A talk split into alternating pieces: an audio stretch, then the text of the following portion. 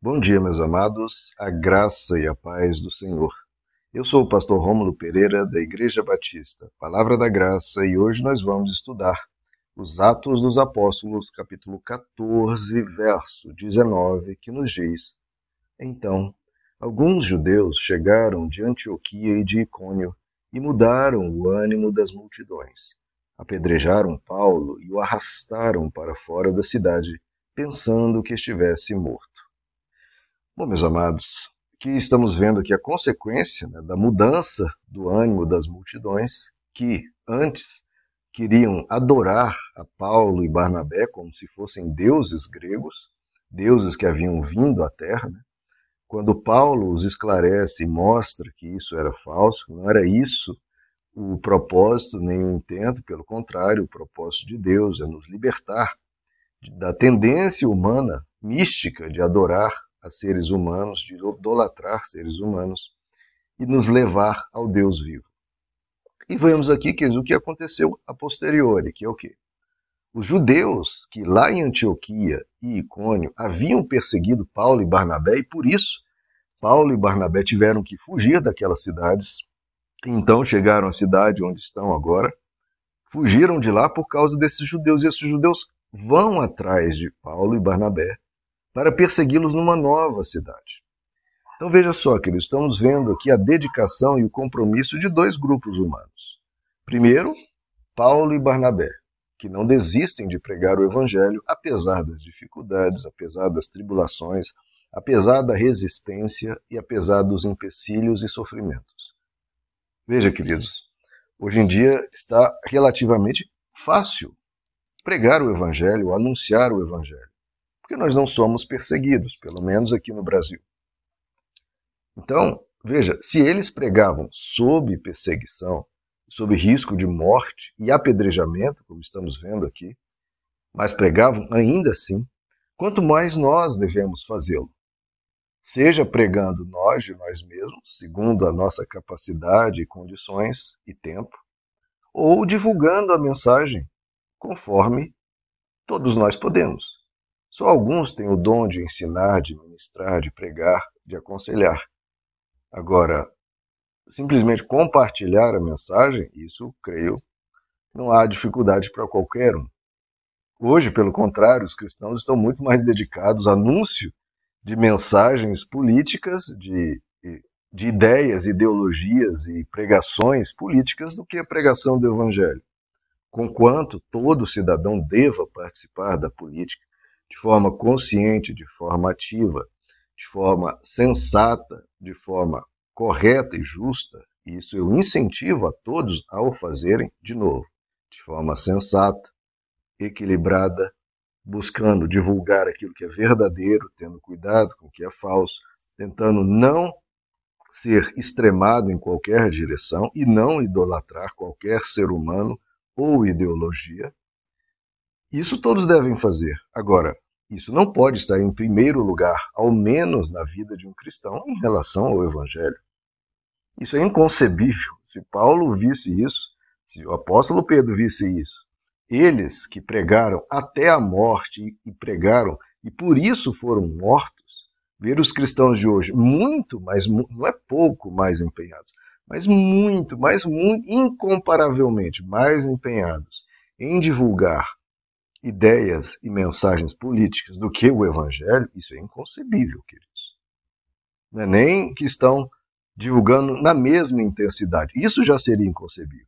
Anunciar o evangelho e uma dada ideia política ou personagem político ou, enfim, qualquer coisa política, na mesma intensidade, é impensável. Se fosse na mesma intensidade, mas não é na mesma intensidade. E nem um pouco, nem é, um, um pouco mais intensidade. Não é muito, mas muito, é incomparavelmente mais. Então isso é absolutamente incompreensível, inconcebível. E os cristãos têm que verificar a quem estão servindo, porque nós não podemos servir a dois senhores. Ou serve a um e despreza o outro, ou despreza um e serve o outro.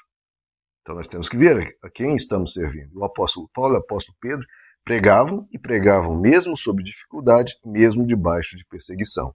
Mas vemos aqui também um outro grupo humano, que é o grupo, grupo aqui, no caso, desses judeus. pessoas que queriam fazer o mal e estavam empenhados e dedicados a isso.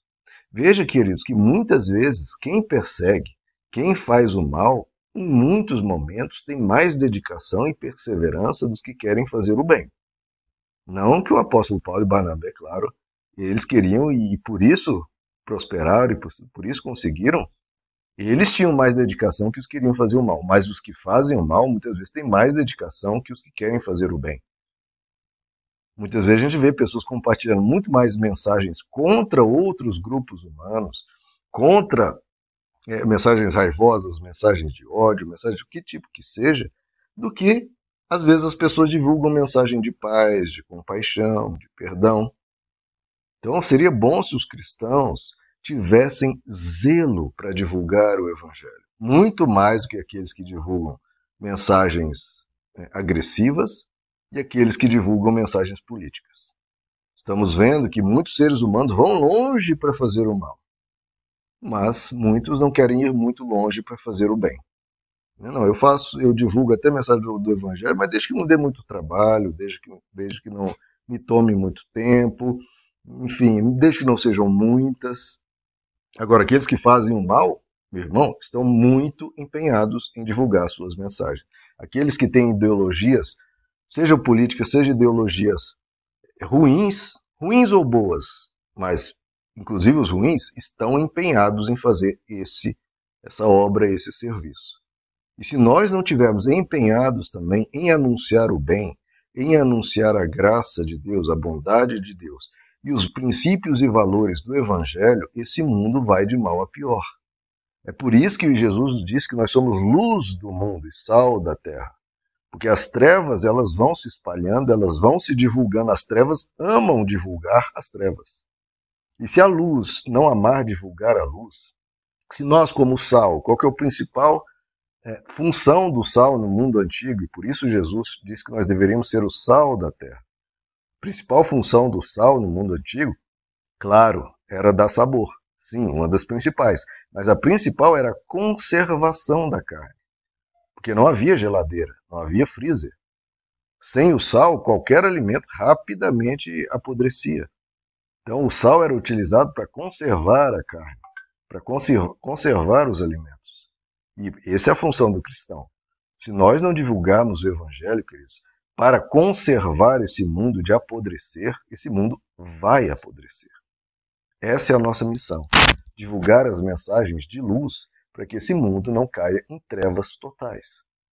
Então, se nós que somos igreja pararmos de divulgar as mensagens do Evangelho com valores elevados, com princípios que corrigem a conduta e a compreensão humana do que é certo e do que é errado, quem vai divulgar essa mensagem? Se a igreja estiver focada em divulgar é, questões políticas ou o que quer que seja, não interessa o que seja, mas estiver totalmente focada nessa missão, quem vai divulgar as mensagens e o valor do evangelho? Porque questões políticas, tem muitos trabalhando para isso. Tem pessoas que não têm religião ou pessoas de outra religião, os próprios partidos políticos, os políticos, etc, etc. Agora, divulgar o evangelho é só a igreja. É só a igreja que tem esse papel. ONGs podem divulgar mensagens políticas, ideologias, faculdades, filósofos, intelectuais. Agora, o evangelho é só a igreja. Só. E se a igreja se excluir disso, se eximir disso, o evangelho deixará de ser divulgado na terra. Isso será cobrado de quem? Dos ateus, dos filósofos, dos inter... será cobrado da igreja, que está, que está falha em seu mover de pregar o evangelho. Que você pode ter a ideologia política mais linda do mundo, mas deixando-se de pregar os valores e princípios do evangelho, essa ideologia vai se corromper, vai apodrecer, porque o sal foi tirado. Pode ter os políticos mais bem intencionados, mas se os valores e princípios que fundamentam a essência do ser humano, da moral humana, da ética humana, da correção humana, da honestidade humana, se esses princípios basilares forem removidos, não forem mais pregados, eles desaparecem, tudo vai se corromper. Então, o evangelho precisa ser pregado. Você que está ouvindo aqui tem responsabilidade nisso. Isso não faz parte, não é algo apenas da liderança, mas de todos, porque, como eu expliquei, hoje não há perseguição e é fácil compartilhar mensagens do Evangelho. Não deixe de fazer isso, não deixe de fazer essa sua missão, porque a sua missão, a qual Jesus te chamou, não foi para anunciar um político ou uma ideologia política. O que ele chamou você a fazer é ide e anunciai o evangelho a todas as nações, fazendo discípulos e os batizando em nome do Pai, do Filho e do Espírito Santo. Meus amados, que Deus les abençoe. A graça e a paz do